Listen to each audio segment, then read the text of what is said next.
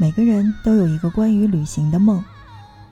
那悠长的梦中，肯定有一站叫西藏。我想亲口尝一尝青稞酒酥油茶。我想亲耳听一听喇嘛们认真的辩经。我想亲身走一走虔诚的转经路。我想望一望那浮着云朵的湛蓝天空。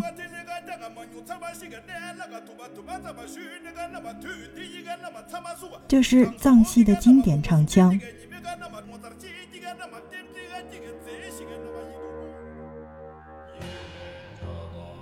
这是寺里面喇嘛们念经的声音。阿范，轻奢时光，大美西藏，就在听着声音去旅行。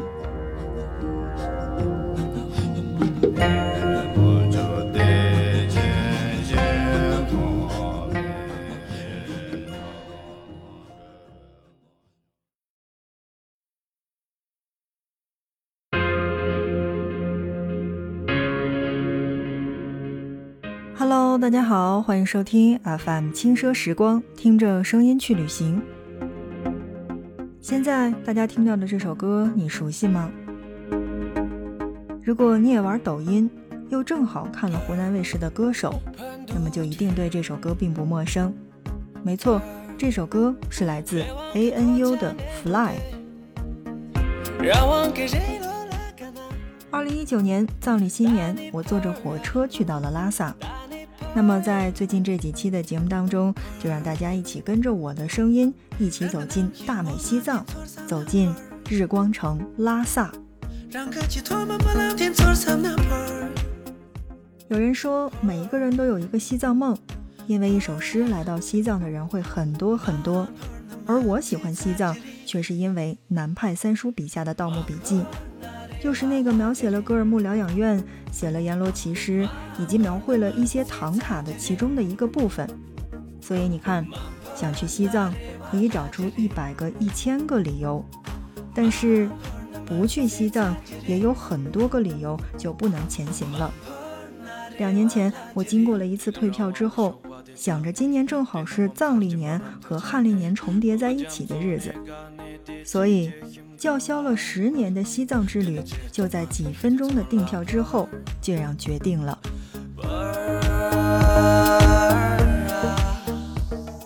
进藏的路有多远？答案是两天两夜。中途经过了呼和浩特、包头、银川、兰州、西宁、格尔木、纳曲等，到达终点拉萨已经是第三天的中午。这还是换乘火车不在西宁停留的情况下，因为原计划是第一段火车到达西宁之后，在西宁有一百天的时间可以去逛逛博物馆，还有就是萨都坝的厂牌店，然后晚上再上火车。结果出站后发现西宁真的特别特别的冷，然后就直接改签了从重庆北过来的火车，继续进站上车。在拉萨的这几天当中呢，大家都会问我：“你没有高反吗？你好像每一天都在发朋友圈，而且每一天都在外边闲逛。”我说：“是的，只是每个人的身体条件反应是不同的。对于我来说，好像真的不是那么特别的严重。毕竟我是一个常年生活在海拔一千五百米左右的大内蒙，总要比其他这种水平零米强不少吧？那更何况……”正是因为不知道高反有多么严重，才选择了漫长又贵的火车之旅。为什么说漫长又贵呢？漫长就不必多说了哈，这个贵我来说一说。因为在我去到的那几天当中呢，从重庆或者说从成都，然后包括从郑州飞拉萨的机票，贵也才三百九十九块钱，而便宜的时候是九十九块钱，所以。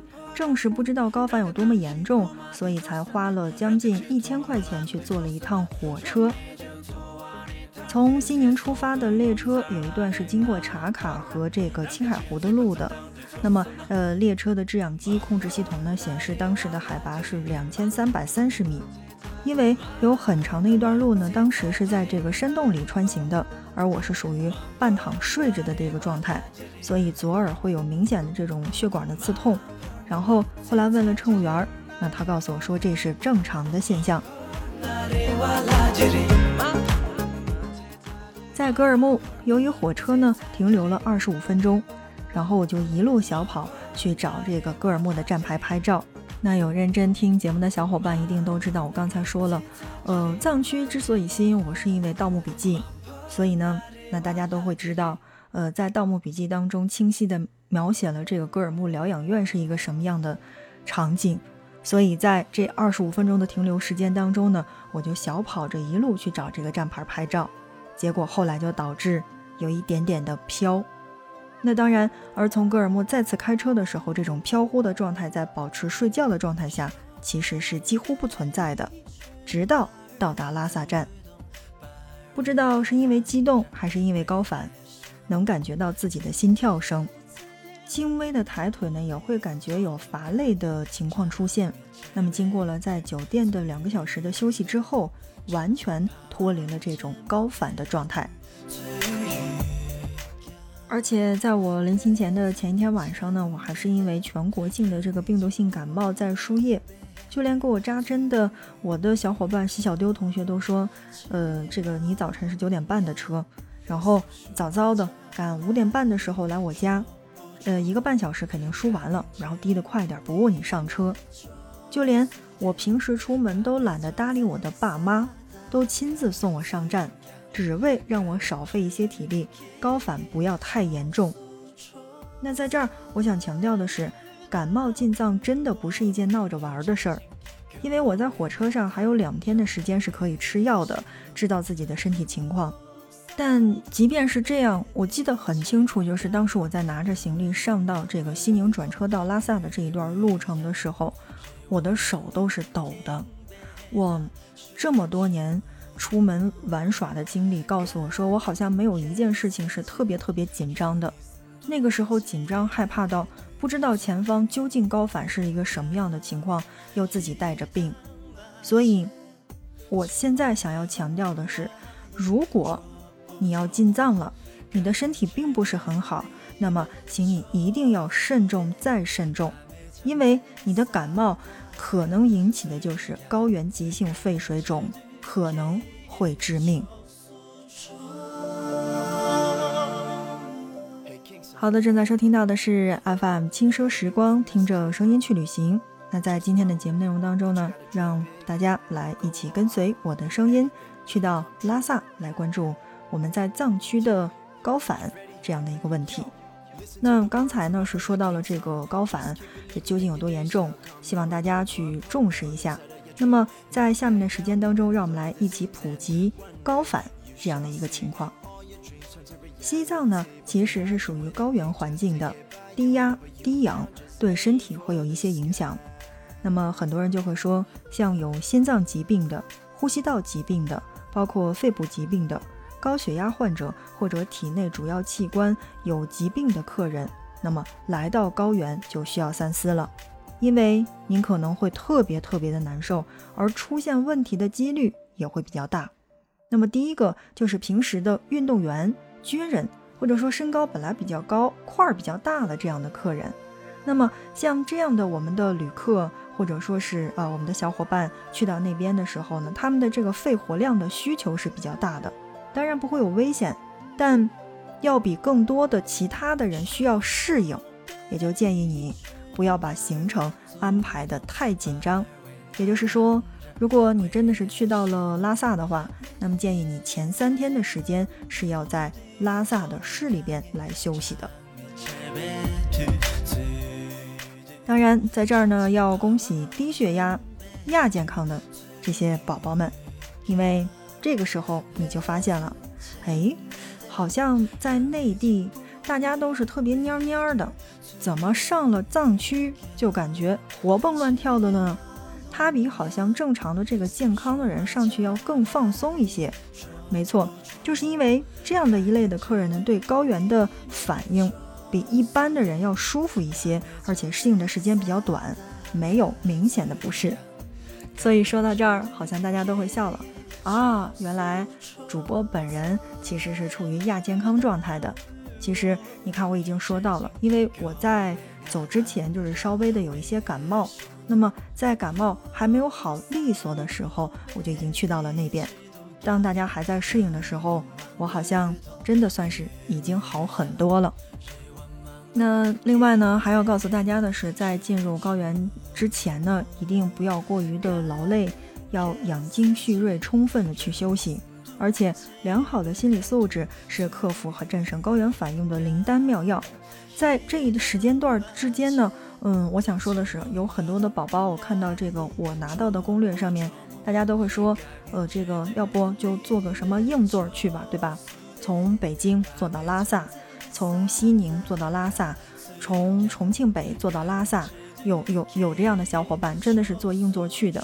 那我想说的是，不管你是去坐硬座还是卧铺，那一定要注意自己的休息问题，就是一定要休息好。那么另外，在吃到这一方面东西，不要总吃这种膨化食品啊、火腿肠啊、泡面啊这些东西。如果是在最近的这呃几天的这个行程当中呢，建议你去吃一些蔬菜。就是不管餐车上的盒饭有多么难吃，但是餐车上的食物也依然是有蔬菜的。所以这个时候建议你去多吃一些蔬菜和水果类的东西，来保证自己的身体健康。另外，如果说呃大家真的是为了预防一些的话，还有一些必备的药品，比如说像散利痛，比如说葡萄糖。以及康泰克，因为散利痛其实是可以缓解这个高原头晕、头痛等等这样的一个症状的，而这个症状是唯一有效的药，叫做散利痛。嗯，怎么说？就是你可以在上车之前买到。而葡萄糖呢，就是缓解大家的这个压力，然后缓解高原这个乏力、呕吐等等这些症状。有一些是卖粉剂的，有一些是卖这个葡萄糖的这个瓶儿。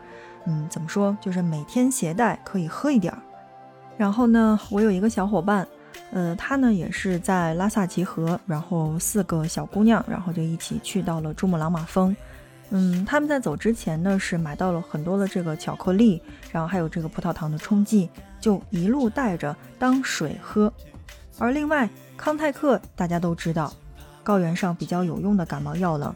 而且呢，很多人都会说，经过了这个多次的感冒的时候呢，从医生的角度来说，别的感冒药在高原上其实用处并不大，就康泰克是管用的。所以怎么说呢？就是在节目当中来稍微的提醒大家，如果有的话，还是带着吧，不怕万一，只怕亿万呢。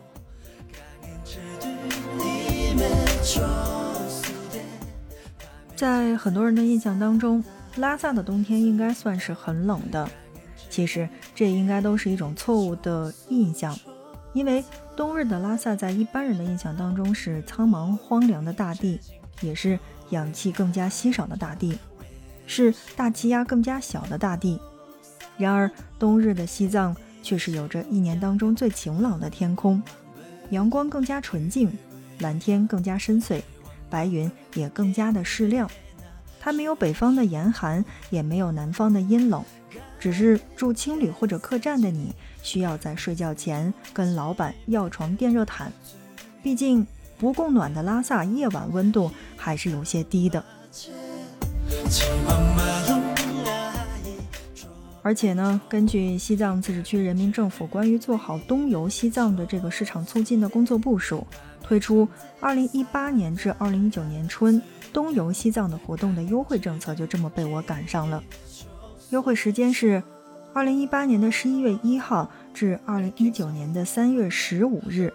景区是除寺庙景区之外，全区国有的三 A 级以上景区全部免费，而国有的三 A 级以下和非国有级的 A 级景区门票在淡季基本上是减半的，而酒店、旅游车辆，包括航空机票也都是有优惠的。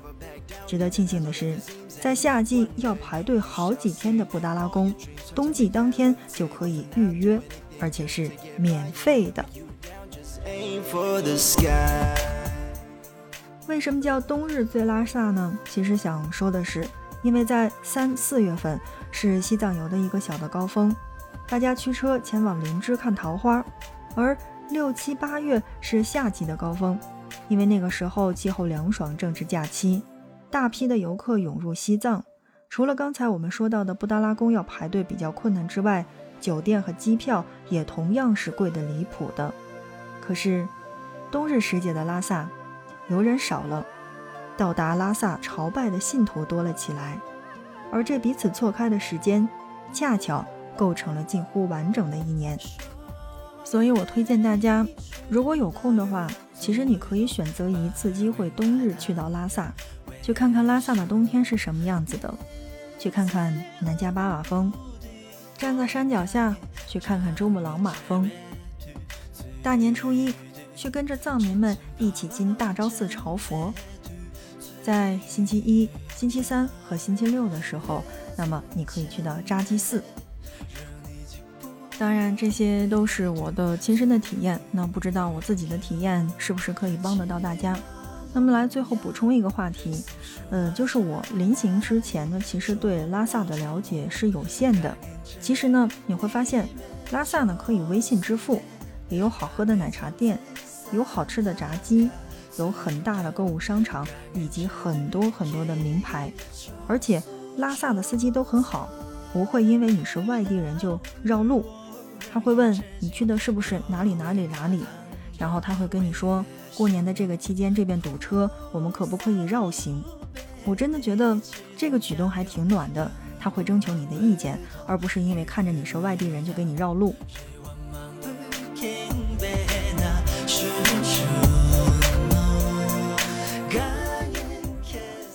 阳光是拉萨最响亮的一张名片，冬日的拉萨，日光倾城。下一次，让我们一起相约吧。看看时间，我们今天的节目就是这样了。感谢你的收听。那如果我们的节目有帮到你的话，那是最好的。当然，如果有什么样的意见和建议的话，也可以来提给我们。那我们下一期不见不散。